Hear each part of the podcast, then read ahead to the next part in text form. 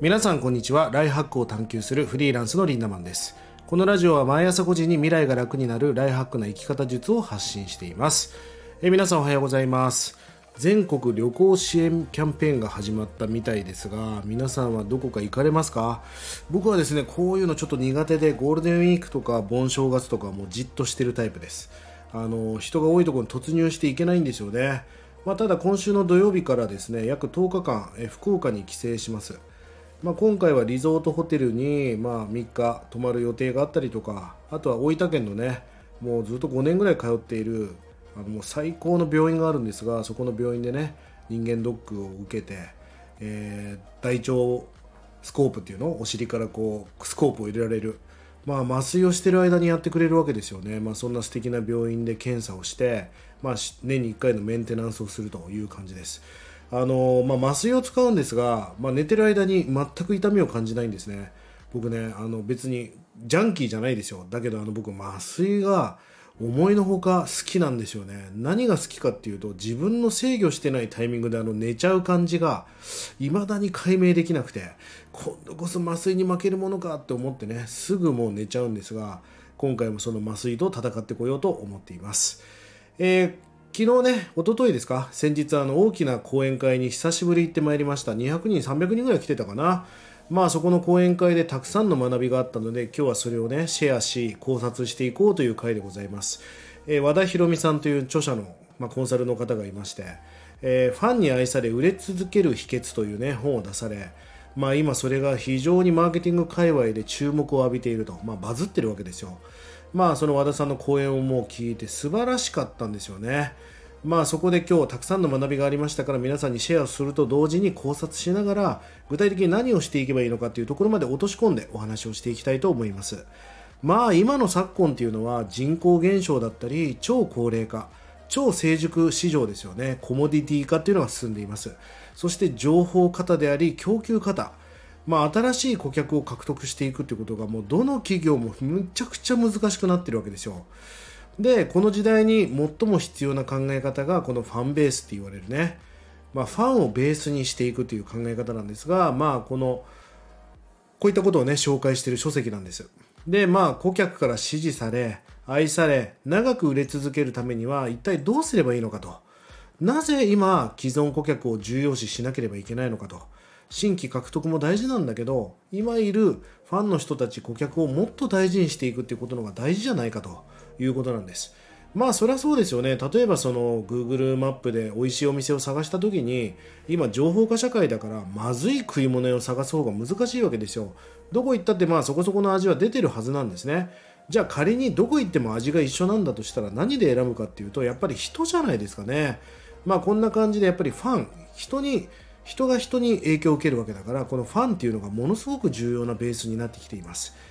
えー、ファンに愛され売れ続ける秘訣。このロジックがものすごく重要だと思うんでね今日解説していきたいんですがもともとね佐藤直之さんという方が「ファンベース」って本を書かれたんです。まあこの内容はですねマーケッターは結構みんな見てたんですが結構ちょっと難しかったんですよね。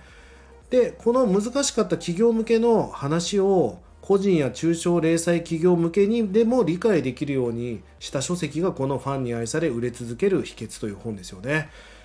えー、これからの時代にファンを作り売り上げを確保するためで何が大切なのかっていうのを書かれている本なので今日下の概要欄に貼っておきますからぜひ読まれてない人は買って読んでみてくださいまあそもそもファンとは何かっていうところからやっぱり解明していかなきゃいけないと思うんだけどあのー、ファンっていうのは何だと思いますか？まあ、ファンっていうのは、まあ、企業やブランド商品が大事にしている価値そのバリューみたいなものを支持している人もしくはその人を支持している人ってことですよね。えー、その価値に対してワクワクしたり喜んだり友達に勧めてくれるまあそんな人がファンなわけですよ。でファンベースをしなきゃいけない時代背景っていうのがあります。まあこれはもう前提としてやっぱ超高齢化社会なわけですよね。そして少子化。で独身が増加しているとか人口が減少している。新しいお客様へのリーチその獲得がものすごく難しくなってきてるっていう事実を知らなきゃいけないわけですよ。まあ例えば今もあのブランド物に興味がある若い子ってあんまりいなくてどっちかっていうとミニマリズムとかに進んでるわけですよね。だから物じゃなくこともっと言うとことじゃなく時みたいなそんな時代になってきています、まあ、だからこそこのファンベースをベースにしていかないといけない時代だっていうねこの時代背景をまず知っておくっていうのは大事です。じゃあマーケティングっていうのは本来どんな姿であるべきじゃなきゃいけないかっていうとあの結局リーチして認知獲得した後にどうやってそれを継続してもらってどうやってファンになってもらい最終的に LTV って言われるライフタイムバリューっていうのを上げていくかっていうことがめちゃくちゃ重要ですよね。まあ、要はどそのファンになって、まあ、例えばこのラジオで言うとこのラジオのファンになってライフタイムバリューっていうのは1日どれぐらいの時間をこのラジオを聴くことに時間を要してくれるかってことですよね。この LTV を獲得していくってことがものすごく重要です。まあ、これを事前に設計した上で広告なんかプロモーションしてリーチを増やしていかなきゃいけないっていうまさに今そんな時代なんですよね。じゃあなぜファンベースが必要なのかというね重要なのかというちょっとお話をしていきましょう。あのファンは売り上げの大半を支えてくれてるんです実は。まあ、パレートの法則っていう2対8の法則っていうのがありますよね。まあ、結局全体顧客の2割が全体の売り上げの80%を作っていると。だからこのコアファンって言われたりロイヤルユーザーって言われるこの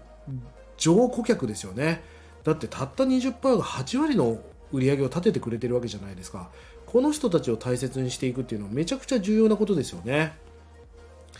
え自社のビジネス数字をね結局分析してみて実際にパレートの法則が働いてるか僕も何度も何度も検証してみましたがやっぱりねこれ間違いないですだからみんなに好きになってもらおうというよりもやっぱりコアファンを作っていく。まあそんなことが重要ですよね。あの主催の方も蒙古タンメン中本の話をされてましたが蒙古タンメンっていうのはもう激辛ラーメンをわざわざ食べに行ってるわけじゃないですか。でアンケートを取った時にいや私はちょっと辛すぎるみたいなそんなことに反応してたら蒙古タンメンのコアファンは増えないわけですよね。もう汗だくで北極を食べてる、まあ、その体験に行ってるわけだからこのコアファンにどうやったら喜んでもらうかっていうのが、まあ、ファンベースにとって重要であるということです。まあ、時代的社会的にファンを大切にするということが重要性が増してきたと、まあ、BTS を含めてこのファンビジネスをやってるとこっていうのは劇的に伸びていますよね。まあこの物に溢れてるもう超成熟市場、もうコモディティ化してしまっていてそして情報化だと言われるこの情報環境の変化によりなかなか企業側も消費者にメッセージが届きづらくなっていると。まあだからその広告っぽいものなんてみんな見たくないわけですよね。うん、一ユーザーが何を感じているかどっちかっていうとレビューとか、えー、そういう書評とかそういうものを見ているということです。だからこそ新規を開拓することではなく今いる既存のお客さんに目を向けてファンを大切にしていくというファンベースが重要になってきます。えー、ファンが新たなファンを作るわけですよ。まあ、前提として価値観が近い人が愛用しているものは自分が愛用する可能性が高いわけですよ。まさに類友ですよね。えー、自分の友達は自分が例えばヒップホップが好きだったらヒップホップが好きな友達が多いわけですよね。AKB が好きな人っていうのは友達も AKB が好きだったりします。で、人は自分が大好きなもの、ことを人に教えたくてたまらないわけですよ。シェアしたいわけです。結局ファンが周りの類友をファンにしてくれるわけです。でも勝手に広めてくれることはないんですよね。やっぱりおすすめするためのきっかけを作るなんそういう言いたくなるような状況とか、まあ、そういうもの戦略的なものも必要になってきます。まあね、もう詳細はとにかく僕がごちゃごちゃ語るよりもオリジナルの本を読むのが一番いいので、下の概要欄をたどってね、ぜひ書籍を読んでください。これから売り上げを上げたい、コミュニティを作りたい、ファンを作りたい、そう思ってる人はね、絶対読まなきゃいけない本の一冊。あの本っていうのはあの地球でいうと経度と緯度ってあるじゃないですか。経度は縦緯度は横ですよね。まあ、縦軸を作ってるこのこういう人生の軸を作る本を僕は経営書と勝手に呼んでいますがこの縦軸を作るもう本の一冊に僕はランキングしました、まあ、それぐらい素晴らしい本だったのでぜひ読んでください。